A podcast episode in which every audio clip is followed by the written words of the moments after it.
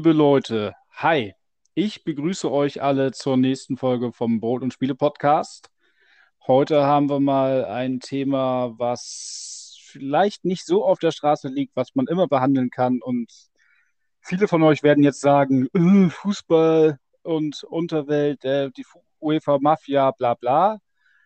Äh, so einfach haben wir uns das nicht gemacht. Und Maxi, was ist das Erste, woran denkt man, wenn man Fußball und Kriminalität hört? Ja, moin von meiner Seite auch erstmal. Ähm, das Erste, woran ich denke, ist Robert Holzer. Holzer, Holzer, Holzer, Holzer. Kriegt jeder Spieler eine gelbe Karte für, weil es tatsächlich eine Beleidigung ist? Find, wenn man die Schiedsrichter damit beleidigt. Ähm, der Skandal müsste eigentlich jedem bekannt sein, der sich mit Fußball ausgesetzt hat. Ich war zu dem Zeitpunkt des Skandals zwölf und habe es voll mitbekommen. Ich glaube, das HSV-Bashing war damals auch schon stark in mir. Ähm, Robert Holzer war, war Schiedsrichter, für die, die es nicht wissen. Die meisten kennen den Fall natürlich. Mm, und hat einen der größten Skandale des deutschen Fußballs ausgelöst. Nach dem äh, Spielmanipulationsskandal 1971 war 2005 tatsächlich der größte Skandal des deutschen Fußballs. Wie ist das eigentlich noch genau rausgekommen? Weil ich weiß noch, dieses, diese Vorrunde, das Spiel gegen, vom HSV gegen Paderborn, ja, das war schon komisch, aber es gibt auch sonst viele komische Ergebnisse im Fußball. Ich weiß echt nicht mehr, wie, wie ist das noch ans Tageslicht gekommen, weil in Deutschland gibt es sowas nicht. Es wurde ein Anfangsverdacht geäußert, ähm, natürlich gegen dieses Spiel weil ähm, Holzer zwei sehr fragwürdige Strafstöße gegen den HSV verhängt hatte und ähm, die auch dann zur Tür führten und einen ähm, Platzverweis ausgesprochen hatte wegen Schiedsrichterbeleidigung, was aber eigentlich gar kein Anlass für Beleidigung war. Okay, so also kam das raus. Das EM-Halbfinale war also auch geschoben. Der Elfmeter für Sterling war auch fragwürdig. Also kam ja in der spanischen Presse tatsächlich kamen mir Berichte auf, ja, das soll alles so geschoben werden, dass England Weltme Europameister wird. Ja, ne? Heute kennen wir die Wahrheit. Und wie ist es mit heute weitergegangen?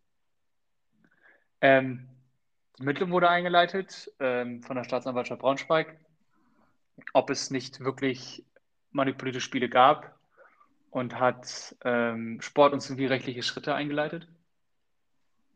Und ähm, der Druck wurde insgesamt so stark auf Holzer ausgedrückt oder ausgeübt, dass er tatsächlich gestanden hat, dass er die Spiele manipuliert hat. Oder das, also es waren mehrere Spiele, die er manipuliert hat. Ähm, aber der Fall mit dem, also das Spiel Paderborn gegen HSV war der größte, größte Fall tatsächlich. Ich würde sagen, ich erinnere mich dann auch noch an solche Geschichten, dass ein Bundesliga-Schiedsrichter, Holzer war, glaube ich, noch nicht mal Bundesliga-Schiedsrichter. Nee, zu dem Zeitpunkt hat er Frauenbundesliga gepfiffen, zweite Bundesliga und ist dann gerade so mit dem DFB-Pokal auf die zweite große Bühne gekommen. Weil ich weiß, da gab es einen Spieler, Marcel Schuhan, der hat sich schmieren lassen und ich glaube auch sogar Thomas Sichron, der ist dann nach Südafrika gegangen. Und ein tragischer Fall war mit ein Schiedsrichter, Bundesliga-Schiedsrichter Jürgen Jansen, äh, der wurde dann verdächtigt. Der hat, musste auch die Kinder von der Schule nehmen, der wurde angefeindet ohne Ende. Der musste mhm. dann, der hat dann seine Karriere beendet und dann kam am Ende raus, er hat gar nichts gemacht. Das ist halt immer das Problem bei solchen Treibjagden, ne? dass man medial immer sehr schnell dabei ist, äh, Leute zu verurteilen und an die Wand zu stellen.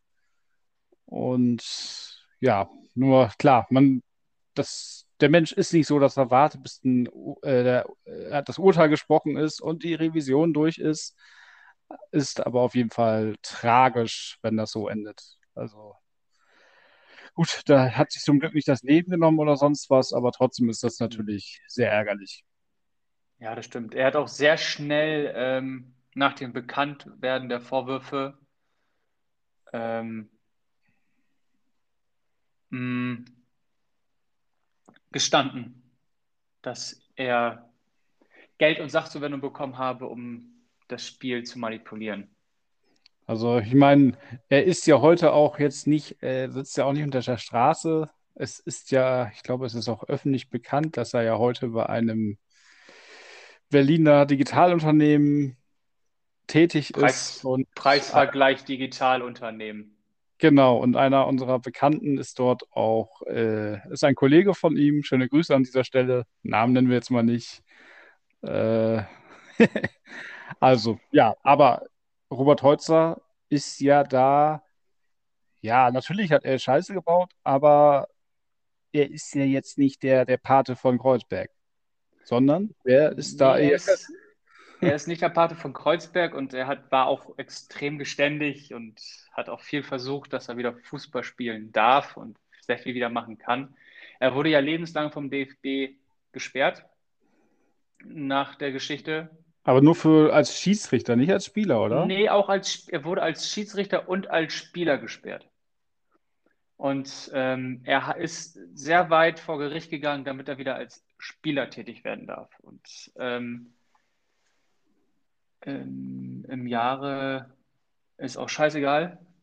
Muck? Ähm, nee, 2011 hat Theo Zwanziger, Theo Zwanziger, der, der muss auch was mit zu tun haben, aber das ist eine andere Geschichte. Ähm, heute das Gnadengesuch angenommen und akzeptiert und er darf nun wieder als Amateur auf Landesebene Fußball spielen. Och, eine Amnestie, gut, der 20, der falsche 20er ist ja auch äh, dann in Erscheinung getreten, aber eine Krähe hackt dem an, der anderen ja kein Auge aus. Aber wer ist denn jetzt der Pater von Kreuzberg? Also ich meine, der kommt ja nicht von allein auf die Idee, die Nee, äh, nee. zu bescheißen. Draht, Drahtzieher des Ganzen war Ante Sapina, ähm, der mit seiner, mit Hilfe seiner beiden Brüder Fußballspiele in Deutschland und Europa manipuliert hat. Und ähm, dabei halt eben natürlich Robert Heutzer. Sapina wurde 2005 vom Landgericht Berlin wegen Betrü- Betrügereien zu einer Freiheitsstrafe von zwei Jahren, elf Monaten verurteilt. Und ähm, das war ihm aber auch äh, irgendwie nicht genug. Ähm, tatsächlich musste er aus einem Zivilprozess 2007 1,8 Millionen Euro aus ungerechtfertigten Gewinn zurückzahlen. Wahrscheinlich ist er auch davon nicht arm geworden. Nee, ich glaube nicht. Aber Sapina war auch noch an einem weiteren Wettskandal beteiligt. 2009 kam nämlich raus, dass ähm, im Juli 2008 über ein Londoner Wettbüro auf geschobene Spiele im asiatischen Wettmarkt gewettet wurde. Ähm, er gab zu, oder nein, er gab nicht zu, die Staatsanwaltschaft legte ihm 47 manipulierte Spiele zur Last. 47 geschobene Spiele. Das ist, das ist schon echt heftig. Das muss man, ja, man muss überlegen, man muss dann an 47 verschiedenen Stellen Leute dazu zu bewegen, das zu tun, was er gerne hätte. Das ist schon nicht ganz ohne. Das ist schon, Ja, ja, ein bisschen beeindruckend. Also, definitiv, weil ich denke auch, dass es die Spitze vom Eisberg ist und dass einige Fälle nicht aufgeklärt wurden oder eben nicht zur Last gelegt werden konnten. Ähm, in Deutschland sollen es mindestens 32 Spiele ähm, von der zweiten bis in den Juniorenbereich gewesen sein. Das finde ich ehrlich gesagt krass, weil ich meine, weltweit sind so unfassbar viele Spiele und wenn du überlegst, keine Ahnung, zweite Liga Hongkong und so, wo die Leute nicht viel Kohle haben, wo es vielleicht nicht so stark reguliert ist, dass es anfälliger ist für Manipulation. Aber gerade in Ja, Deutschland denkt man ja, es gibt Kontrollmechanismen, die Leute sind nicht so arm, dass sie jetzt darauf angewiesen sind, dass sie sich da schmieren lassen.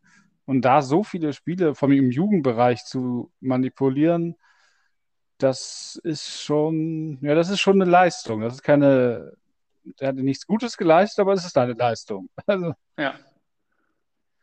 Ja, das war, ähm, die meisten Spiele waren tatsächlich in der Regionalliga zu der Zeit, in der Saison 2008, 2009. Wann war das Spiel gegen Goslar nochmal? ja, ich denke auch gerade, ich meine, dass da sind ja Geschichten gelaufen, aber äh, also sonst wäre der VfB jetzt in der Champions League, ist klar, ne? Aber äh, wenn der Herr Zapina nicht gewesen wäre. Aber ich meine, Kurze, kurze, kurze, kurze Anekdote dazu. Ähm, es gibt übrigens ein heftig gutes Video dazu, was mit der Champions League vertont wurde und Bilder vom VfB enthält. Ist, ist Hammer. Nice Ja, das mal in die Show, Show, Show Notes hinterher. ja, das hauen wir nachher euch in die Shownotes rein. Shownotes, wir werden echt Und verrückt. du hast es jetzt schon den asiatischen Markt angesprochen. Ähm, und Ja, aber mich, das ist, darf ich, darf ich diesen kurz mit, mit Ante Sabina noch kurz abrunden? Ähm, dir gestattet. ist, danke. Es ähm, waren auch wohl zwölf Partien der Champions League und drei Partien der, nee, andersrum, zwölf Partien der Euroleague und drei Partien der Champions League betroffen. Und ähm, Spiele in Kroatien, Spiele in der türkischen Super League, Spiele in Belgien und auch natürlich ähm, geht es auch ein bisschen um China, weil äh, die chinesische Polizei hat 2009 im Zuge der Ermittlungen 16 Personen in Haft genommen. Und darunter waren zwölf Vereinsmitglieder und vier hochranginge Fußballfunktionäre. Darunter auch der damalige Verbandsvizepräsident, ähm, dem das zur Last gelegt wurde. Ja, es ist tatsächlich in der äh, chinesischen Volksrepublik ein großes Problem mit Korruption und ich glaube, die haben damals wirklich ihre Liga auch platt gemacht und äh, komplett neu wieder aufgebaut. Da ist schon einiges passiert. Boah, aber heute haben sie ja auch wieder irgendwie, die haben ja dann ein bisschen off-topic, die haben ja ihre, die Vereine waren ja dann ja zum Beispiel Jiangsu Suning, da war Suning, glaube ich, ist, äh, war dann der, ist ein Elektrokonzern und jetzt haben die wieder zurückgerudert und dass die Vereine jetzt nicht nur noch heißen wie, was weiß ich, FC Jiangsu oder sowas. Die haben ja so komplett wieder ihren Fußball reformiert und wollen jetzt gar keine ausländischen Stars mehr haben. So viel zum, zu China, aber ich, wo China anscheinend auch ganz groß ist, wahrscheinlich nicht unter Billigung von äh, Mao Zedong, ist. Menschenrechte. Menschenrechte mochte Mao Zedong auch nicht so gerne. Schade, ich dachte, jetzt kommen Menschenrechte. Nee, ah, das ist äh, 100 Jahre Leid, äh, 10 Jahre Leid, 100 Jahre Lohn, aber egal. Nein, ähm, um zum Punkt zu kommen, ja, ein bisschen ein Schlänger geraten. Und zwar, du sprachst gerade die Euroleague an.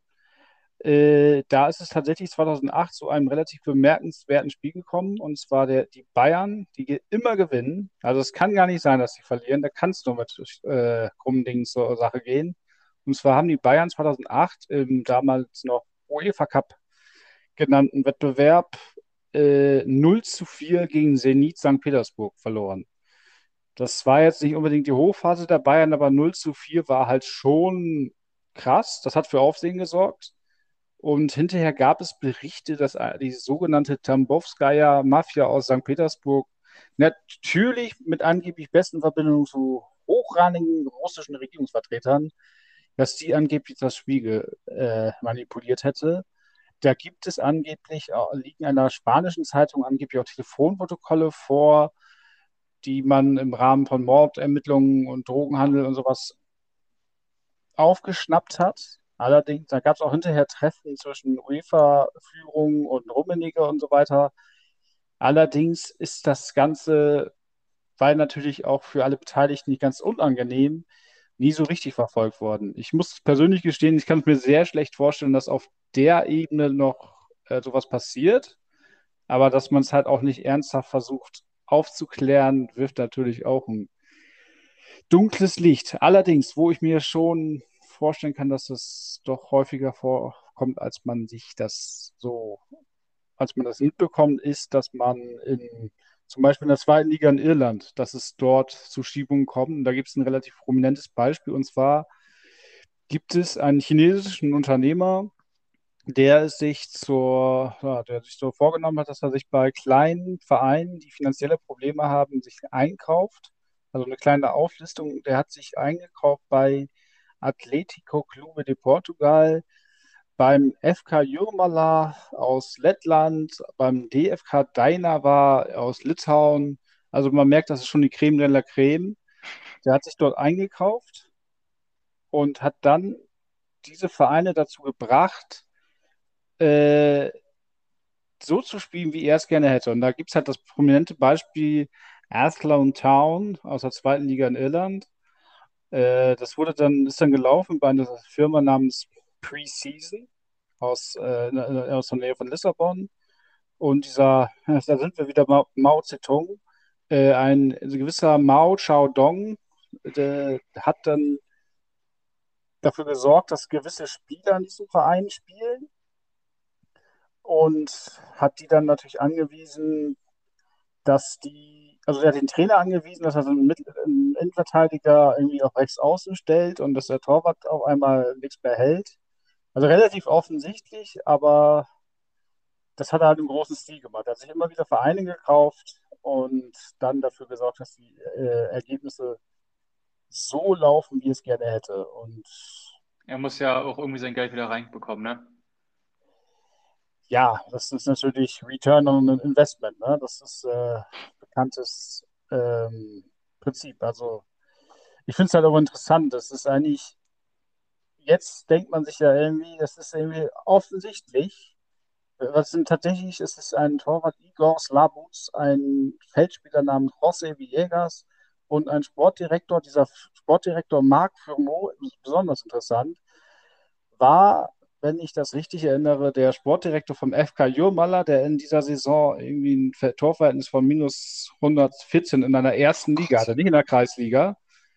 Und dieser Erfolgsmann wurde dann halt auch beim ähm, bei Town verpflichtet. Also man könnte meinen, es ist irgendwie ein bisschen offensichtlich, aber gut, in der zweiten Liga Irland weiß man wahrscheinlich auch nichts von der dritten Liga Portugal. Nee, Und das, das macht es natürlich ja leicht. Die Bühne ist halt auch nicht gegeben. Du hast natürlich bei, bei Bayern gegen Zenit halt eine gewisse Bühne. Da guckt halb Europa zu, gefühlt halb Europa, weil die Bayern in der UEFA Cup Halbfinale, das passiert auch nicht mal alle Tage. Die spielen sonst eigentlich einen Wettbewerb höher und da im Halbfinale. Ähm, ja, aber dadurch, dass du die Bühne halt nicht hast, ist es halt auch tendenziell leichter, Spiele zu manipulieren. Natürlich fragen sich dann die heimischen Fans, was macht er für eine Scheiße, aber die, die können mehr als resignieren, können ja auch nicht.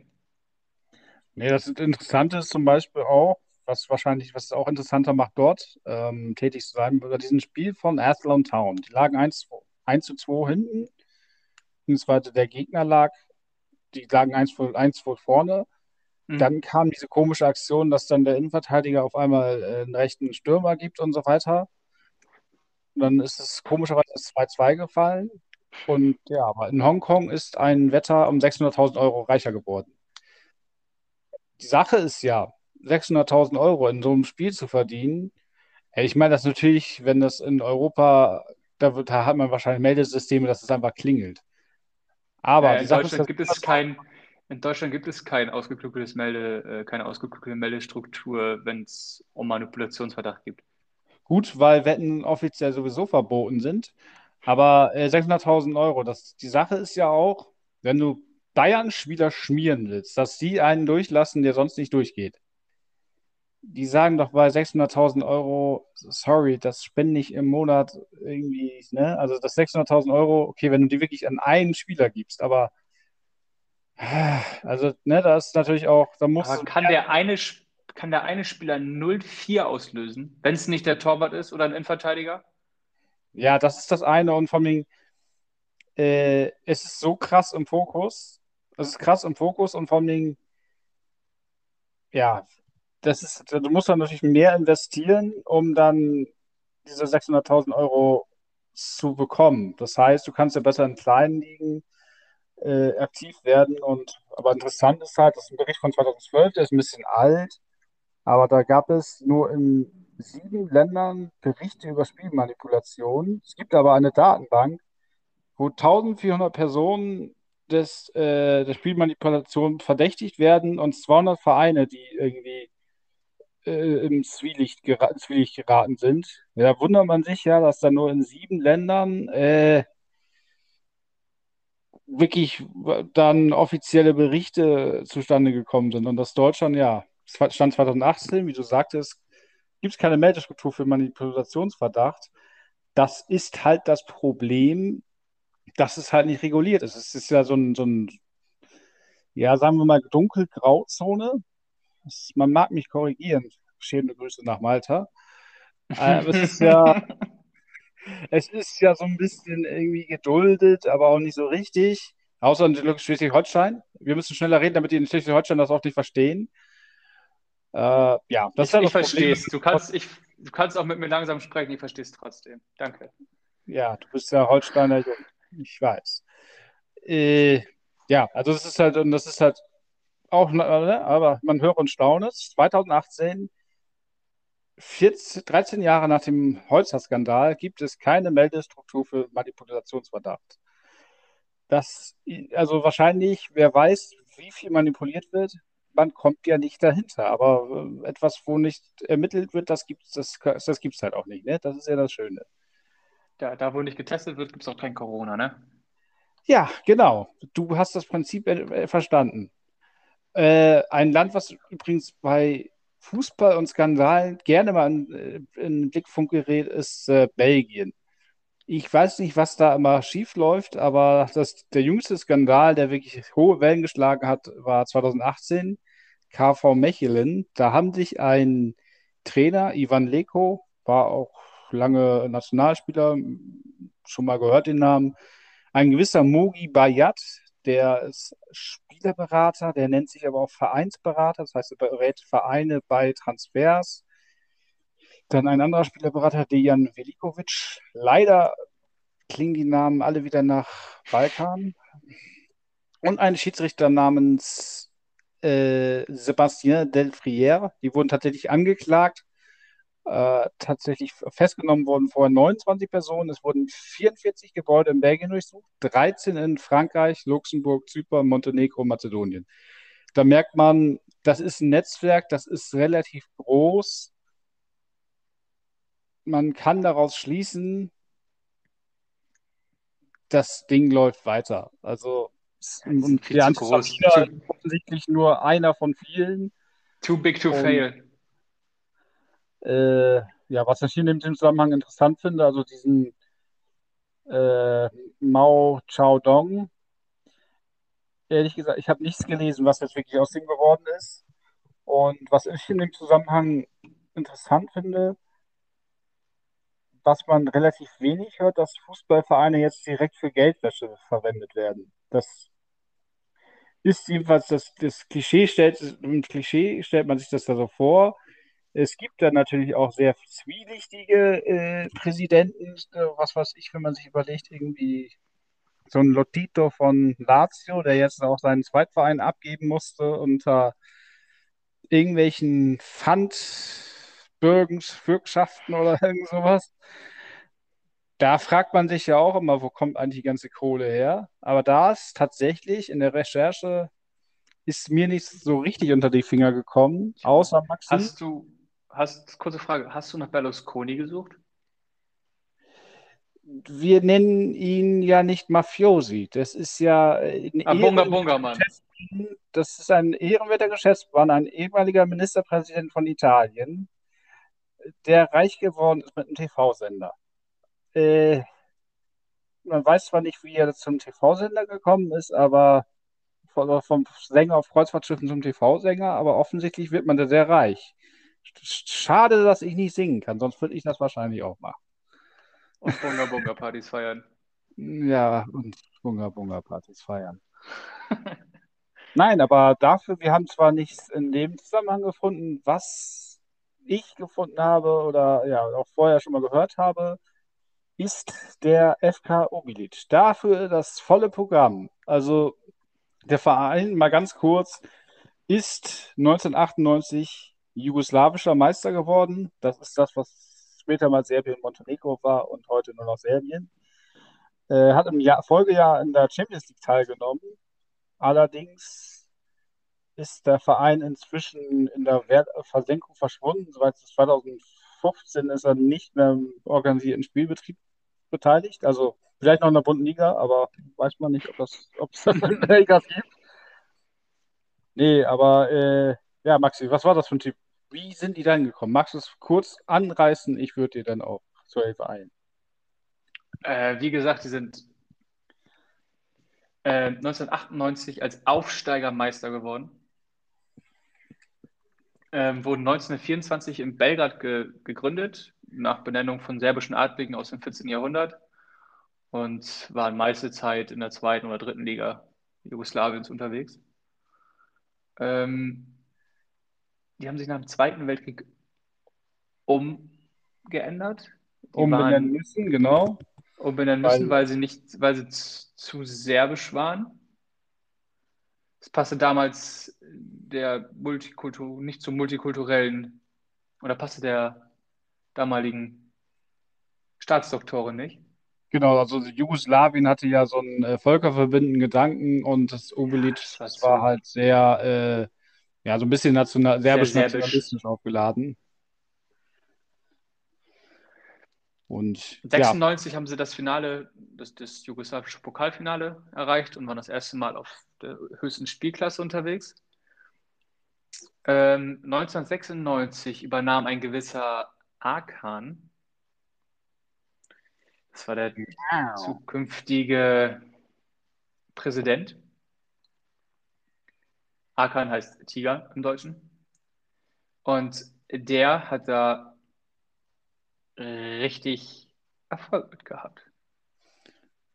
Aber ja, das ganz große Aber, das ganz große Aber ist, dieser gewisse Akan hatte ganz, ganz kleine Kontakte ähm, zu Slabodan Milo Milosevic. Naja, ob, das, jetzt, ob er die Kontakte zu Milosevic hatte oder umgekehrt. Naja. Okay, durch den Aufstieg von äh, Milosevic hat er dann seinen Erfolg in Legalität gebracht. Was war das für einer, Mas? Was hat er gemacht? Äh, also, Arkan er also mit ähm, Taschendiebstahl, also mit Taschendiebstählen hat der einen nicht belästigt. Also er ist also deswegen, also wenn, wenn man von Kontakten in die Unterwelt spricht, ich glaube, in dem Fall müsste man ja davon sprechen, er ist die Unterwelt gewesen. Ähm, also bevor er dann Kontakte mit Milosevic hätte, saß er schon beim Knast wegen Schutzgelderpressung, Raubüberfällen, Auftragsmord, hat sich einen Haftbefehl von Interpol eingehandelt hat dann aber mit dem Geheimdienst zusammengearbeitet und ja, 31er, 31er. Ja, 31er. Und es hat dann den Weg mit Milosevic so in die höheren Sphären. Und ähm, ja, aber er ist ein Geschäftsmann, ne? Drogen verkaufen oder Fanartikel ist im Prinzip das Gleiche. Äh, hat dann abhängig, beides abhängig. Hat er eine hat, äh, Firma für Fanartikel gegründet. Scheiß Kommerz. Das ist kein Ultra, das ist nicht äh, schon wieder 31er äh, hat dann die Führung von Delhi übernommen. Das ist so die, ja, ob Ultras, Hooligans, was auch immer, so der, der, der Supporter und Schlägertrupp von Roder Stern Belgrad. Ähm, hat aber auch dort Ordnung reingebracht, hat den Alkohol und Drogen verboten und äh, anscheinend die zu einer, und hat sie dann hinter, ja, hat die dann quasi man soll ja, also in dem Fall wäre es gut gewesen, wenn Fußball Fußball geblieben wäre, Politik Politik, aber er hat dann die Hooligans tatsächlich wohl instruiert für politische Aktionen und das waren keine äh, Flyer. Er hatte keine Flyer dabei oder Spruchbänder hochgehalten und es waren schon andere Aktionen. Und äh, ja, im Prinzip hat er dann Fußen auf dieser Gruppierung, auf den Hools, hat er, okay, wir einigen uns darauf, dass es Hools sind, äh, eine paramilitärische Gruppe im Jugoslawienkrieg gegründet. Und äh, der Vorteil ist, die lässt sich halt ähm, an, gegen andere Ethnien verwenden, aber natürlich auch gegen kriminelle Rivalen. Also das ist schon praktisch, wenn man so eine äh, Truppe hat, die man so einsetzen kann, wie man es braucht. Und ja, also witzig ist das alles nicht. Der hat ähm, ist beteiligt, mutmaßlich an Völkermord, an Vertreibung, wurde auch tatsächlich dann durch einen äh, internationalen Strafgerichtshof verklagt. Also wir sind jetzt nicht zum Politik-Podcast oder zum Geschichtspodcast geworden, aber man muss ein bisschen ausholen, um zu begreifen, was das für ein Typ ist. Es geht immer noch um Fußball. Äh, 1992 hat er eine ultranationalistische Partei gegründet. 1995 äh, hat er, und saß tatsächlich mit, mit vier Leuten im Parlament. 1995 hat er dann die nationalistische Turbo-Volkssängerin Svetlana Velickovic geheiratet, genannt Tschetscha. Und äh, ja, also und das war nach dem Krieg. Und trotzdem war es dann so, dass dieser Typ, der oberste Mafiosi von Serbien, äh, die Hochzeit wurde im Fernsehen übertragen, es wurde von Prominenten besucht, also die High Society wie halt anlesen und er hat dann auch einen Marmorpalast. Ich würde das gar nicht haben, weil man nicht so viel Kohle hätte. Im Edelvorort von Belgrad. Und ja, also äh, das kennt man bei Berlusconi ja auch. Wenn man sehr reich ist, hat man halt auch einen Fußballclub. Ne? Also Abramovic oder so, die halten sich ja auch zum Spielzeug. Und da hat er sich den FK Obilic äh, ge äh, geschnallt.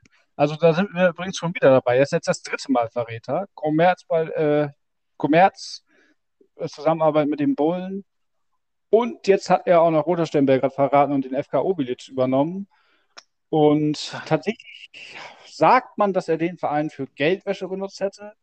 Finanziert hat er den nämlich mit, äh, ja, mit Kriegsbeute und man spricht von Blutgeld. Und ja, also weil das so ein netter Kerl ist, äh, durfte er nämlich nach, bei den erwähnten Spielen in der Champions League, zugegeben in der Champions League Quali, unter anderem auch gegen den FC Bayern, also schon wieder Bayern und Kriminalität. Naja, mit Steuern zahlen haben sie es ja auch nicht so. Ähm, durfte er tatsächlich nie ins Ausland, weil ja, vom Internationalen Strafgerichtshof gesucht. Äh, ja, das war dann ein bisschen schwierig. Irgendwann wurde das selbst in Serbien ein bisschen bunt. Und dann hat seine Frau wohl die Präsidentschaft übernommen. Äh, das Problem ist bei Kriminellen, die leben halt gefährlich und haben oft auch Gegner. Und er hat zwar dann seine Miliz gehabt, allerdings war es so, äh, ausgerechnet beim äh, Ausfüllen eines Wettsteins. Wie tragisch. Er, äh, er selbst erschossen. Es gab Gerüchte, dass er nämlich schon wieder äh, Verrat begangen hat und wollte sich nämlich, ähm, also es gab Gerüchte, das ist nie bestätigt worden, wollte sich als Kronzeuge im Kriegsverbrechertribunal zur Verfügung stellen. Und ja, wahrscheinlich ist dann selbst ein Milosevic auch ein bisschen unruhig geworden. Aber was hat er denn genau gemacht mit dem FK Obilic, außer viel Geld reingepumpt? Das, der ist ja da auch doch, also er, er, er scheint auf Ordnung zu stehen. Maxi, erzähl mal, was, was hat er da? Der hat alle Spieler im Verein waren Serbe oder serbischer Abstammung. Kurzgeschorene Haare waren Vorschrift, goldene Ohrringe galten als Zeichen der Rebellion. Das heißt, Cristiano Ronaldo hätte erstens nicht durch seine Nationalität Chancen da gehabt, auch durch das Tragen eines Ohrrings wäre er raus gewesen. Der hat die Spieler, die gegnerischen Spieler wurden vom Spiel eingeschüchtert oder einfach mal in einer Garage eingesperrt, sodass er nicht mitspielen konnte. Und das ist schon, das ist, das ist ja schon fast unlauterer Wettbewerb. Das ist ja schon fast kriminell, was er da gemacht hat. Aber ich muss das sagen, er bringt ja immer Soft und Ordnung rein, ne? Bei den Hools, bei den immer Spielern. Da kommt keiner mit einer pinken Frisur an. Also Neymar, ein Jahr beim FK Obilic. er wäre auch als Serbe da wieder weggegangen, glaube ich. Ne Neymaric, Neymarovic. Neymarovic. Ja, hätten eingebürgert und. Nee, und. Hochgehalten. Ende des FK Opelic war dann doch eher unrühmlich, ne? Ich meine, dann hat seine Frau das übernommen. Die hat irgendwie, das habe ich dann gelesen, er hat natürlich auch irgendwie uneheliche Kinder, aber sie haben wohl nichts von dem ganzen Vermögen gesehen. Das hat sie eingesteckt und dann irgendwelche anderen das verteilt, aber gesagt, die Kinder haben da nicht viel von gesehen. Ja, bis 2005 haben sie sogar noch erste Liga gespielt. Dann ging es langsam bergab und ja, seit 2015 sind sie ja, in der bunten Liga. Also, ja, wahrscheinlich in der bunten Liga, obwohl der Verein nichts mit bunt zu tun hat. nee, aber äh, ja, bunt geht es ja auch in anderen Beziehungen im Fußball zustande. Also, ich meine, also FA Ovic kann man ja eins nicht vorwerfen. Deswegen, das wäre dann so das nächste Thema. Die betreiben keinen Menschenhandel mit afrikanischen Spielern. Das kann man denen nicht vorwerfen. Ja, ja, vielleicht aber auch nur, weil sie keine Spieler aus Afrika verpflichtet haben. Sonst sind jetzt, glaube ich, ja, jeder Stand halt bereit gewesen. Ja, äh, das ist wohl richtig. Aber man kann ja Leute auch einbürgern. Äh. Siehe Russland? Russland macht das gerne mal. Deutschland neuerdings auch vor Europameisterschaften, aber es ist, ist knapp gescheitert. Ja, äh, ja, könnte man sagen. Ich weiß nicht. Könnte man sagen. Aber ich glaube, du willst aus, auf den Fall von ähm, Silas Waman, Waman Kuga, oh, verdammt. Stellvertretend Der, für viele andere, ja. Stellvertretend für viele andere. Der Stürmer vom ähm, VfB Stuttgart der letzte Saison eingeschlagen ist wie eine Bombe. Ähm, hat gestanden, nämlich Opfer von Menschenhandel gewesen zu sein. Sein echter Name ist nämlich äh, Silas Katomba Miumpa. Ah, wie kam das dazu? Ja, äh, er war jung und brauchte das Geld. Also es ist wohl so gelaufen. ja, also brauchte das Geld und jung war er auch. Nicht ganz so jung wie laut den Papieren, aber es war wohl so. Und das habe ich auch schon von Ekel Sommer zum Beispiel, SC Freiburg gehört. Äh, der hat einen Probetraining, der ist nach Europa geholt worden, hatte ein Probetraining beim RC Anderlecht. Die haben gesagt, die waren ja auch nicht blind. Die haben auch gesagt, jo, den nehmen wir. Guter Kerl, guter Kicker. Und äh, sollte, er wollte dann eigentlich zurück seine pa Papiere holen. Wundert mich zwar, dass er die nicht gleich mit hatte, aber so what? Und dann hat man ihn gehindert, zurückzufliegen. Und äh, dann hat er eine neue Identität gekriegt von seinem Berater. Äh, da war er ein Jahr jünger, wenn ich das richtig auf dem Schirm habe. Und es hatte den Vorteil für den verpflichtenden Verein, dass er jetzt ja ein Spieler war, der aus dem Nichts kam. War, wurde keine ähm, Ausbildungsentschädigung fällig. Und mhm. dementsprechend hat er dann beim Paris FC äh, unterschrieben. Und ja, hat das dann einfach mal ausgeräumt und ob das in anderen Fällen auch so ist, das wissen wir nicht, aber ich finde es, ja, wenn es dann so ist, dann ist es ja, siehst ja, äh, dann macht man einmal rein einen Tisch und ich glaube, da hat dann auch jeder Verständnis für, aber es ist ja wohl so, dass Belgien nicht nur einmal äh, Fall von Menschenhandel geworden ist. Magst du kurz berichten, was wir da noch rausgefunden haben? 2001 begannen die Berichte ähm, über Menschenhandel in Belgien. Belgien sei wohl eine Drehscheibe für Menschenhandel gewesen. Ähm, es gibt keine Ausländerbeschränkung in Belgien. Ähm, minderjährige Spieler werden einfach als Studenten registriert und ähm, bis heute werden viele, viele Talente mit dem Vorwand von Probetrainings einfach nach Europa geholt und die Pässe werden weggenommen. Das ist, das ist absoluter Menschenhandel. Das ist, die, die Jungs kommen nicht mehr zurück und dürfen vielleicht auch, weiß ich nicht. Das ist unfassbar. Ja, ich finde es halt immer ein bisschen, es ist natürlich auch so eine Grauzone.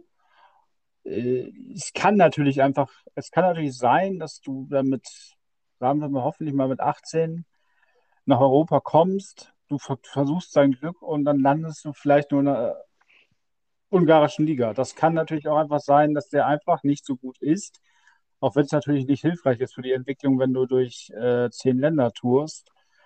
Aber dieses, ne, also zum Beispiel gab es auch, dass der SC Lokeren der Filialen hatte in Kamerun, in Brasilien, in der Elfenbeinküste. Das muss ja grundsätzlich nichts Schlechtes sein. Also ich erinnere mich auch zum Beispiel die, der äh, Kaska Beveren, die haben dann mal mit zehn Spielern aus der Elfenbeinküste gespielt. Das war dann die Truppe, wo dann hinterher, äh, die dann hinterher bei der WM aufgeräumt hat. Also das waren, weil die dann hatten so ihren Anlaufpunkt in Europa und sind dann weitergezogen. Also wenn ich nicht ja, war ja Touré zum Beispiel darunter. Aber das Problem ist, sind natürlich, die Akademien sind nicht per se was Schlechtes. Nein, nein, nein, definitiv, definitiv sind diese Akademien den Träumen dieser Jungs gearbeitet. Das betrifft hau hauptsächlich Jungs. Frauenfußball ist auch nicht so weit. Ähm, natürlich sind diese Jugendakademien eine super geile Sache und sind für den Scouting-Bereich auch, halte ich für eine extrem gute Sache. Auch, auch Afrika als Kontinent und ähm, vor allem Brasilien, klar. Ähm, es gibt ja aber auch die Right to Dream Akademie von Manchester City in äh, Ghana. Und da ist die Hauptfunktion, dass dort Talente in Ghana gesichert werden sollen, die erst mit 18 gekauft werden sollen. Das heißt, die Kinder dort werden früh auch aus dem Elternhaus geholt und werden mit 18 zu Manchester United, ich meine es mal in Anführungsstrichen, transferiert und dann werden die halt komplett durch Europa verliehen. Und damit verdient Manchester City dann halt Geld, dass die halt die Spieler die vermeintlichen oder die Talente aus Ghana oder vermeintlichen Talente aus Ghana einfach verleiht. Ja, ich finde, das ist auch ein gutes Beispiel, dass der Trickle-Down-Effekt, BWLer kennen das, das ist so dieses, was weiß ich, wenn es viele Milliardäre gibt, dann tropft das Geld quasi runter, sodass alle am Ende reicher sind. Das, wir wissen nach, wir wissen, dass es, also ich bin der Meinung, es funktioniert nicht so richtig. Und das ist wohl tatsächlich auch so, das ist ein flächendeckendes Problem anscheinend, dass europäische Vereine sich weigern, Ausbildungsentschädigungen an afrikanische Vereine zu zahlen. Da ist das Beispiel mit Silas Wamangituka oder jetzt oder wahrer Name ja Katompa Mbumpa. Äh, es ist ja anscheinend auch nicht so, dass es nur von diesen dubiosen Beratern ausgeht, sondern es ist ja anscheinend auch von den Vereinen aus, dass sie sagen, was, 200.000 Ausbildungsentschädigungen an einem Verein aus Ghana? Nee, da zahlen wir nicht. Und dann ist es natürlich, dass ein, ein dubioser Spielerberater sagt, ja gut, damit ich den Jungen überhaupt irgendwie unterkriege, verpasse ich dem eine neue Identität. Also da muss man halt auch sagen, Milliardengeschäft Fußball, aber irgendwie sind sie dann am Ende doch geizig, ne? Das ist, also Ja, ja, gerade wo du an das Thema Ausbildungsentschädigung denkst, fällt mir bei diesem wichtigen Thema wieder ein ganz großer Witz ein. Und der große Witz heißt äh, SV Wilhelmshaven, aber das ist ein anderer Fall. Aber, aber ja, aber natürlich, es ist, das ist ein, das ist ein schlimmes Thema, dass dort Menschenhandel betrieben wird mit, mit jungen Spielern, die davon träumen, mal Fußballprofi zu werden und dann für einen Appel und ein Ei irgendwann nach Andorra verscherbelt werden und auf der Bank da sitzen ich finde, was und ich auch krass festsitzen. fand, dass dann irgendwelche Brasilianer in der Oberliga, also irgendwie in Mecklenburg-Vorpommern in der Oberliga gelandet sind, wo ich auch denke, krass. Also da merkt man aber einfach auch, wie groß der Drang danach ist, aus der Armut zu entkommen. Das nutzt natürlich diese Oh, selbst, selbst hier fällt mir, ja, selbst, Entschuldigung, jetzt selbst hier fällt mir gerade wieder ein schlechter Witz ein über Brasilianer, die in Oberneuland spielen. Oh Gott. Ja, aber Aber äh, der, der hat sich einfach nur fett gefressen. es ist natürlich, es ist wahrscheinlich auch ein fließender Übergang teilweise zwischen, dass man sagt, hey komm, ich hole dich nach Europa, du spielst dann zwar erstmal beim BSV Reden und ja, dann machst du die große Karriere. Also ich meine, ich erinnere mich zum Beispiel Paulinho, ähm, der war mit Brasilien ja nicht Weltmeister, aber der ist Nationalspieler geworden, der war bei Tottenham. Der hat zwischendurch in Polen gespielt und in Litauen. Da denkst du natürlich, aus so einem wird nie was. Ja gut, der ist halt bei Tottenham gelandet, ne? Oder zum Beispiel hat ja auch, also die baltischen Länder sind gerne mal auch so ein, äh, auch so ein, so eine Station für, Zwischenstation für afrikanische Spieler. Der FC Köln hat sich letztes Jahr den Aroko Dara aus äh, Lettland geliehen. Also das Ding ist, wahrscheinlich sind solche einzelnen Beispiele natürlich immer wieder die Hoffnung für mh, junge Talente, ich muss auch mal einen Umweg gehen, um an die Spitze zu kommen. Das Ja. ist dann natürlich sehr selten und ja, ist natürlich eine Frage. Also die FIFA könnte da vielleicht auch mehr aktiv werden, aber die FIFA interessiert sich ja für andere Dinge oder die UEFA. Stichwort EM mit 32 Mannschaften. Ja, Mhm. Das war für 2028 geplant. das ist in der Überlegung, genau. Ja, und, Äh, ab, und bei der EM 2032 gibt es gar keine Quali mehr. dann kann sich wenigstens keiner mehr beschweren, dass es zu viele Quali-Spiele gibt. Ja. Das sind dann alles nur Freundschaftsspiele. Aber dann, ey, geil, dann spielt endlich Vatikanstadt bei der EM. Vatikanstadt gegen Malta und Liechtenstein in einer Gruppe. Und, und ähm, wen haben wir da noch? Russland. Nee, Katar. Katar in der Gruppe, damit die auch noch weiterkommen. Ja, das ist tatsächlich. Aber äh, Mafiosis, du hattest jetzt ja angesprochen äh, Berlusconi, aber äh, Fußball ist doch bekanntlich ein Spiegelbild der Gesellschaft. Magst du zum Schluss noch mal kurz erzählen, was aus dem werten Herrn Adriano letzte Warnung geworden ist? Adriano letzte Warnung. Oh, wenn ich an den denke, dann werde ich schon, es ist schon ein bisschen nostalgisch, über Adriano zu sprechen, weil er seine Hochzeit beim Inter Mailand halt äh, echt abgeräumt hat. Also Ja, war ein geiler Kicker. Ja. war ein, war ein geiler Kicker, aber der, sein Karrieregang oder seine Karriere kann man einmal als Karrieregang von den Favelas und einmal wieder zurück irgendwie betiteln. Der kann auf eine beachtliche Titelsammlung zurückgucken. Der ist viermal italienisch, italienischer Meister, zweimal italienischer Pokalsieger und zweimal brasilianischer Meister geworden und einmal die Copa America gewonnen. Also das schaffen nicht viele Spieler. Allem, Messi schon. Messi ist jetzt auch Copa America-Sieger. ja, aber Messi ist noch nicht italienischer Meister und noch nicht brasilianischer Meister. Also bitte. Also ein paar Ähm, billige katalanische Meistertitel, ne? Ja, ja, naja, spanische Titel aus dem spanischen Königreich, ne?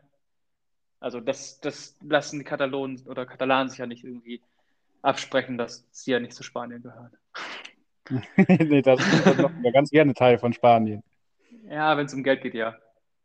Aber wenn sie Steuern zahlen müssen, nein. Auf jeden Fall, äh, Adriano ist ähm, 17 Jahre jünger als sein Vater.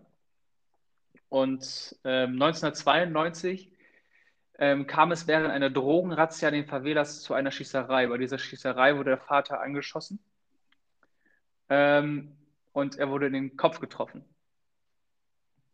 Die Kugel blieb in seinem Schädel stecken, bringt ihn aber noch nicht um. Geld für die IOP war damals nicht da und womit dachte sich der windige Vater, kann man Geld verdienen? Richtig, Fußball. Und somit war Adriano mit 14 Jahren schon, oder mit 10 Jahren schon äh, zum Erfolg verdonnert gewesen. Adriano war zu dem Zeitpunkt, als sein Vater angeschossen ist, 10, sein Vater 27. Stell dir das mal vor, du bist mit 27 in den Favelas und in eine Drogenrazzia verwickelt. Ja, wobei ich muss an der Stelle auch mal ähm, äh, erzählen, also äh, eben, man sieht ja, aus was für Verhältnissen er kommt. Er kommt aus, einem, aus einer Favela, Drogenrazzia, äh, Vater wird Genau. angeschossen, also wirklich Ghetto. Und äh, man sch schimpft ja gerne auf Spieler, die zum Beispiel Paulinho, der dann lange und wahrscheinlich nicht viel Geld mit Fußball verdient hat, der irgendwie in, bei Vitesse Lodge und so rumgetingelt ist. Der ist dann nach China gegangen, von Tottenham, ähm, mit Ende 20. Ja. Ja, wenn man überlegt, dass sie aus solchen Verhältnissen kommen, die nehmen, die, die nehmen wir nur wirklich jeden Taler mit, den sie kriegen können, Ja, die definitiv. finanzieren ja aber dann auch die halbe Favela mit ihrem Gehalt. Die leben dann ja Ja, davon. die, die, die, Äh, ja, Adriano lebt ja heute wieder in den Favelas und fühlt sich da bis heute zu Hause. Ähm, aber Spieler wie Neymar und Gabriel Jesus kommen ja auch aus den Favelas und haben es ja auch geschafft. Und die, die scheinen ja ihre Karriere auf die Reihe zu bekommen. Das ist ja nur, weil du. nein, nein, ich meine das gar nicht, äh, Ja, dass klar, sie du es weißt nicht anders können, sondern äh, dass du, wenn du halt nicht Neymar bist, sondern über, also, ne, ein durchschnittlicher Premier League-Spieler, du kannst in China noch mal mehr verdienen. Ja, Einfach nur als Erklärung, dass die natürlich ein bisschen mehr hinterm Geld her sind. Und klar, Neymar wird beim PSG so schon äh, Multimilliardär. Aber, ja, aber nicht nur, äh, aber nicht nur Brasilianer, abgehalfterte Brasilianer gehen nach, nach China, auch abgehalfterte Österreicher und Deutsche gehen nach China. Also, ja, gut, und da muss ich sagen, da habe ich zum Beispiel ein bis- bisschen weniger, ich meine, soll jeder machen, was er will, aber da habe ich weniger Verständnis für. Ne? Aber wenn du so, so einen, Hintergrund hast, muss ich sagen, kann ich das deutlich eher nachvollziehen. ja, Dass sie dann irgendwie nach Arabien gehen, in den arabischen Raum oder nach China, weil, Ja, ja. schon eher, schon eher. Mm, Seine, also ich gehe mal wieder zurück auf Adriano. Ähm, mit 14 scheint seine Karriere vorbei zu sein, aber bekommt irgendwie noch mal eine letzte Chance bei Flamenco. Ähm, er war bis dahin irgendwie Verteidiger, weil er halt auch schon mit 14 irgendwie bullig war und kräftig. Ähm, aber er wird in den Sturm versetzt und da schlägt er ein. Als Vielleicht sollte man Antonio Rüdiger auch mal in den Sturm stellen. Hinti Army, in den Sturm, einfach vorne rein. Antonio ja. Rüdiger im Sturm, ja, okay, aber den Suarez kann er, ne? Ja, er eben. Knabbert, er knabbert jetzt auch an Gegenspielern. Also er knabbert auch an Gegenspielern. ähm, also so beginnt er als bulliger Stürmer seine Karriere. Bei seinem Debüt 1999 trifft er nach fünf Minuten und bereitet drei Buden vor. In seinem Debüt 1999 mit 17. Sieben Jahre nachdem, mit sieben Jahren nachdem dein Vater an den Kopf geschossen wurde, hast du es geschafft. Du bist der König von Brasilien. Ja. Ähm, oh Gott. 2001. 2001. Ich muss mal. Okay, er ist auch 2000, also 1999 ist er mit Flamenco nicht Meister geworden. Mal kurz gucken, ob er in seiner ersten Saison direkt Meister geworden ist. Ähm, 2001 ist er dann zu Inter gewechselt. Aber warum ist er zu Inter gewechselt? Er wollte damals unbedingt mit Ronaldo zusammenspielen, weil er war damals, er, zu der Zeit war er einer der geilsten Stürmer. Der dicke Ronaldo. Der, der, jetzt, der jetzt dicke Ronaldo. Der Ronaldo, der 2002 mit der geilen Frisur gespielt hat. Und 2002 Weltmeister geworden ist mit Brasilien. Der Ronaldo hat da gespielt. Aber da kam er irgendwie nicht zurecht und ähm, ist dann nach Florenz verliehen worden und zu Parma gewechselt. Ähm, aber in Parma ist er eingeschlagen. Und zwar ist er damals für, für 14,5 Millionen von Inter zu Parma gewechselt und zwei Jahre später von Parma zu Inter für 23 Millionen zurückgewechselt. Das sind damals Unsummen gewesen. Das ist damals so viel Geld gewesen. Heute zahlt man 25 Millionen für einen, für einen Trainer. Ähm, er fährt äh, auch 2000. Ja. Genau kam zurück und schlug dann halt, wie gesagt, voll bei Inter ein und gewann viermal hintereinander die Meisterschaft mit Inter. Dreimal davon war er direkt beteiligt. Ähm, er wechselt, er wurde 2008 dann zu. Nee, Moment, da sind wir noch nicht. Er fährt sogar zu WM 2006, um den sechsten Stern zu holen, aber Brasilien scheitert dort an sich selbst. Ähm, als 2004 sein Vater verstorben ist, konnte er die, die Trauer erst bewältigen und sich auf Fußball konzentrieren, aber durch das Ausscheiden bei der WM 2006 kam irgendwie alles über ihn und fiel in sehr, sehr starke Depressionen. Ja, krass. Ne? Man, man, hat immer das Gefühl, so Profis, die sind so in ihrer Schiene und wenn du es einmal auf das Niveau geschafft hast, dann bleibst du es. Aber da merkt man einfach, ja, dass es halt auch Menschen sind. Ne? Also so private Schicksalsschläge. Ich meine, ich erinnere an Viktor Igbe, bei dem ist die Frau gestorben, die hat Dortmund als Afrikas Fußballer des Jahres geholt. Der, beim BVB gilt er als Fehleinkauf und Flop. Ja, ein bisschen ja. die Lebensgeschichte kennt, auch bei Adriano, ne, kann man sagen, äh, der hat angefangen zu saufen. Aber ja, wenn man das alles so hört, die einen können es wegstecken, schöpfen der Kraft raus. Ich glaube, der Vater von, vom schlanken Ronaldo hat sich, der hat sich totgesoffen. Ja. Das hat, ja, das hat ihm ja nicht geschadet, offensichtlich. Nee, der hat das, der hat das als, also Cristiano Ronaldo hat das tatsächlich als Motivation gesehen, es besser zu machen. Irgendwie sich da rauszuarbeiten. Und Cristiano Ronaldo ist ein krasser Arbeiter. Und wenn du Messi und Ronaldo heute vergleichen müsstest, äh, Messi hat das Gott gegeben mit Talent und Cristiano Ronaldo hat sich das alles erarbeitet. Er trinkt übrigens auch keinen Tropfen. Das, das wäre vielleicht für Adriano auch besser gewesen. Ja, er trinkt nicht. Cristiano Ronaldo trinkt nicht mal einen Tropfen Cola.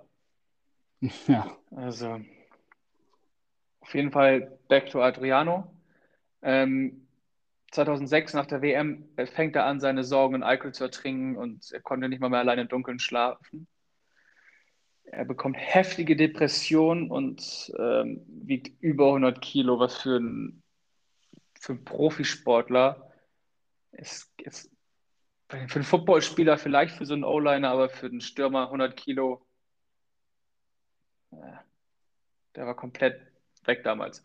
Anfang 2019 wird er von der brasilianischen Presse sogar für tot gehalten oder in Favelas verschleppt und erschossen. Auch der Club und der Trainer wissen nicht mehr, was bei ihm los ist und ähm, wissen einfach nicht, was da, was da passiert. Ähm, aber er, er kommt irgendwie wieder zurück von Sao Paulo nach Inter. Warum auch immer.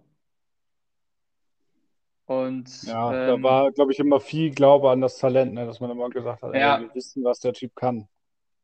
er wollte eigentlich nicht mehr zurück zu Inter, bis ein gewisser José Mourinho Trainer bei Inter Mailand wurde. Ähm, aber selbst der scheitert an ihm und, und sortiert ihn aus. Da ist er dann von Inter nach Flamengo gewechselt und bei Flamengo, seiner alten Liebe, seinen alten Heimatverein, schlägt er wieder ein, wie blöd. Das, das ist so krass eingeschlagen, dass Carlos Dunga sogar dachte, ich nehme ihn mit zur WM 2010. Also stell dir mal vor, du kommst, du, du schaffst es, sich aus diesem Loch rauszuarbeiten, zählst zum erweiterten WM-Kader und lässt sich dann mit einer goldenen AK ablichten und postest das in den Social Media. Hallo? Ja, man muss halt auch an die Karriere nach der Karriere denken, ne? Also, kannst ja nicht ewig Fußball spielen. Ja, okay, dann musst du mit Waffen handeln. Hat der, hat der AK mit Waffen gehandelt eigentlich? Ich glaube, der hat mit allen gehandelt. Mit allen. Ich, hier kann man, naja gut, wenn man eine paramilitärische Miliz sein eigen nennt, ich glaube, äh, mit Pfeil und Da Bogen du, haben die nicht da hast, da hast du, da warst du Abnehmer für Waffen auf jeden Fall. Ja, ich meine, mit Fäusten werden die den Krieg nicht äh, betrieben haben. Das wäre irgendwie, das ist irgendwie eine witzige Vorstellung. Da kommen so ein paar Rules an, vielleicht sogar mit Eisenstangen und äh, ja, äh, die anderen schießen. Äh, die, kommt den nicht weit, die das können doch so gut trainiert sein. das ist den Hut egal. Die haben so krasse Muskeln, da prallt das alles ab. Ja, und die, die, die Eisenstange drehen die so schnell, dass sie die Schüsse mal abwehren. Ja, wir sind hier nicht bei Shaolin-Mönchen, die können das. Ja, das ist das Problem beim Nationalismus. Da bleiben äu- äußerliche Einflüsse fern. Ne? Das Ja. muss mit serbischer Kampfsportkunst zu- zurechtkommen. Ja, auf jeden Fall. Also, nee, serbische Hools, vergiss es. Nee, bitte, bitte nein, danke. Auf jeden Fall kursieren fortan äh, immer kurse, kuriose Geschichten über Adriano. Wilde Schlägereien, Drogen und Hasse nicht gesehen. Angeblich soll er vor einem Nachtclub einer Jungfrau versehentlich mit der Waffe seines Bodyguards in die Hand geschossen haben. Ja, passiert doch jedem Mal. Also jetzt tu doch Ja, nicht das, so. pass das passiert, aber Adriano dementiert das so stark und gibt einfach die Frau daran die Schuld. Das, das ist so, es ist schon so, das kannst du nicht ausdenken, das ist so aber witzig. Wie Kannst du gesagt, dir nicht ausdenken. später, später kam, wie gesagt, die goldene AK noch dazu, die AK-47, wo er mit einem Mafia-Boss posierte. Und ähm, seitdem wurden immer mehr Gerüchte laut, dass er Schutzgeld äh, an Kriminelle zahlen musste und sich damals den ähm, Kommando äh, Vermelho angeschlossen habe, ähm, was quasi die Mafia ähm, in den Favelas ist oder aus den Favelas ist. Das heißt, du kriegst hier wirklich, du kriegst den Jungen aus den Favelas, aber die Favelas wirklich nicht aus dem Jungen. Ja, also es ist irgendwie tragisch. Also ja, gut, vielleicht ist es tatsächlich dann auch so die Folge, ne, dass da dann der Vater da irgendwie auch anscheinend ja nicht ganz unbeteiligt an dem ganzen Drogenzeug. Schwierige Verhältnisse, da wird der Vater angeschossen und ja, die, die einen kommen da halt raus, aber es ist schon bitter, wenn du schon in Europa bist, in Mailand, weit weg von dem ganzen Zeug, verdienst Geld bis zum Abwinken, bist Mhm. erfolgreich und dann landest du wieder in dieser Scheiße, ne? Also es ist, ja, es ist tragisch. Also natürlich hat er vieles Ja. gemacht, was man auch verurteilen muss, aber es ist einfach tragisch, dass er da wieder in, so abgerutscht ist. Also Ja, aber er, er fühlt sich den Favelas auch irgendwie verbunden und er hat halt nicht vergessen, wo er herkommt. In dem Fall leider so.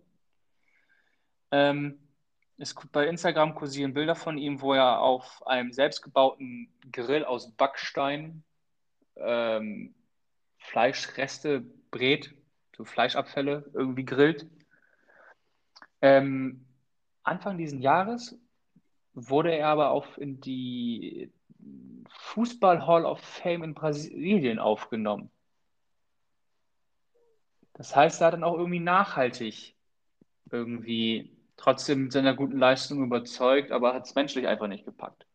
Okay, weil ich muss sagen, wenn ich so aus meiner eigenen Erinnerung, ich fand, er war nie so richtig stabil. Das war immer so ein bisschen so ein Auf und Ab mit dem Kerl. Also, ja, aber das Traurige ist ja, dass man so von Spielern aus, ja, auch Brasilien, Ronaldinho ist ja dann auch irgendwie mal an der brasilianisch-paraguayischen Grenze aufgegriffen worden und saß da auch länger im Knast und auch irgendwie Mafia-Kontakte und ich glaube, der hat ja nochmal das Doppelte verdient wie in seinem Leben finanziell wie äh, Adriano. Hm. Ich weiß nicht, ob er Weltfußballer war, aber wenn, dann auf jeden Fall ganz vorne mit dabei. Ja, es ist tatsächlich so, wahrscheinlich dann irgendwie alte Freunde und irgendwie keine Aufgabe mehr im Leben und dann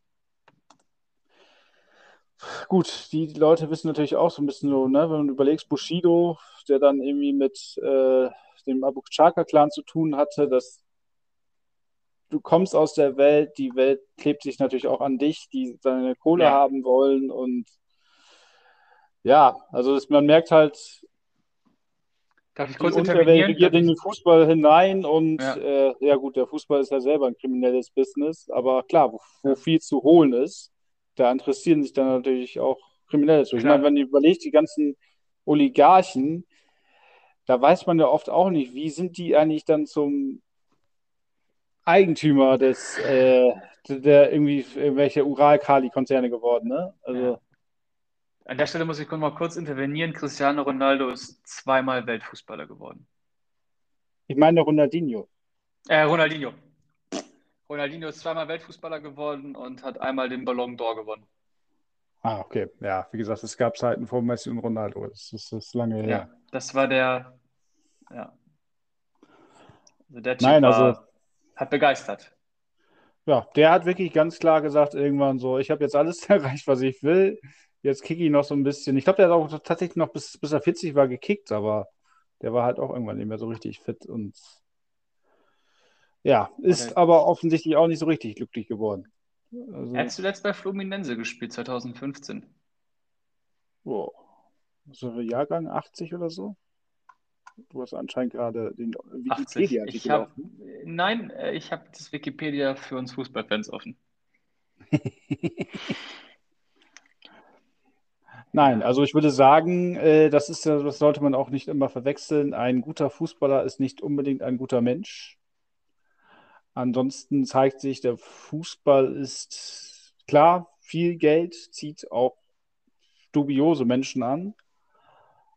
Äh, ich glaube nicht, dass der Fußball in dem Fall kriminalitätsanfälliger ist als die freie Wirtschaft vielleicht. Ich denke nicht, nein. Ich glaube, das Problem, weil, weil ich glaube, vielleicht auch wirklich so, so am Anfang ja aufgeworfen habe, dass zum Beispiel die Fußballvereine für Geldwäsche, das kannst du vielleicht, sorry, in den, im 9, in den 90er Jahren Serbiens machen. Da ist Fußball, glaube ich, zu sehr im Fokus.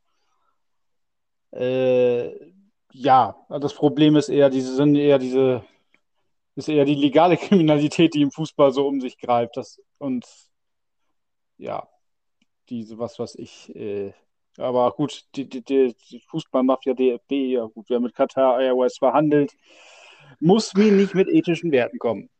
Oder Definitiv. Menschenrechten. Definitiv nein. Maxi, wollen wir sonst unseren, unserer Hörerschaft äh, die, äh, die neueste Neuigkeit über unseren Podcast mitteilen und dann zum Ende kommen? Gerne. Übernimmst du? Ja, wir haben uns entschlossen, um die Qualität des Podcasts ähm, zu verbessern, weil äh, Quantität ist nicht gleich Qualität und Qualität ist halt geiler als Quantität. Und wer jetzt hier einen Duden braucht, brauchen wir jetzt mal nicht mehr einschalten. Ähm, entschlossen, den Podcast noch vierwöchig, beziehungsweise einmal im Monat zu veröffentlichen. Das heißt, den ersten Mittwoch im Monat gibt es jetzt immer die neue Folge. Genau, Korrekt. weil wir haben uns dann, genau, wir haben uns überlegt, also wir haben in der Zeit, wo wir auch den ganzen Tag nur zu Hause saßen, hatten wir natürlich auch mehr Zeit. Wir haben gemerkt, dass uns das durch beansprucht und wir wollen, wir haben einen gewissen Anspruch an die Qualität. Und da haben wir gesagt, okay, um das gewährleisten zu können, gehen wir ein bisschen runter. Und wir haben halt auch überlegt, dass ihr jetzt ja auch ein bisschen was anderes zu tun habt. Und von daher haben wir überlegt, die nächste Folge gibt es dann nicht in genau zwei Wochen, sondern die nächste Folge gibt es dann am 4. August. Und was das Thema sein wird, wissen wir selber noch nicht. Und Maxi, ich will dich nicht auf dem, Fuß, falschen Fuß erwischen, aber du hast doch bestimmt noch ein Zitat für unsere Hörerschaft. Klar habe ich ein Zitat. Das passt auch ein bisschen zu Fußball und Kriminalität, aber ich möchte nicht so viel verraten. Das äh, Zitat ist von Franz Beckenbauer. Ähm, mit Fußball will ich später nichts mehr zu tun haben. Ich finde, das äh, passt ganz gut zu der Folge. Und von dem, von dem es kommt. Ja. Das lassen wir jetzt einfach mal so im Raum stehen. Da kann sich jeder bei denken, was der Kaiser Franz alles so verzapft hat oder geschwängert hat. Aber an der Stelle vielen Dank fürs Zuhören. In diesem Sinne, Servus. Ciao.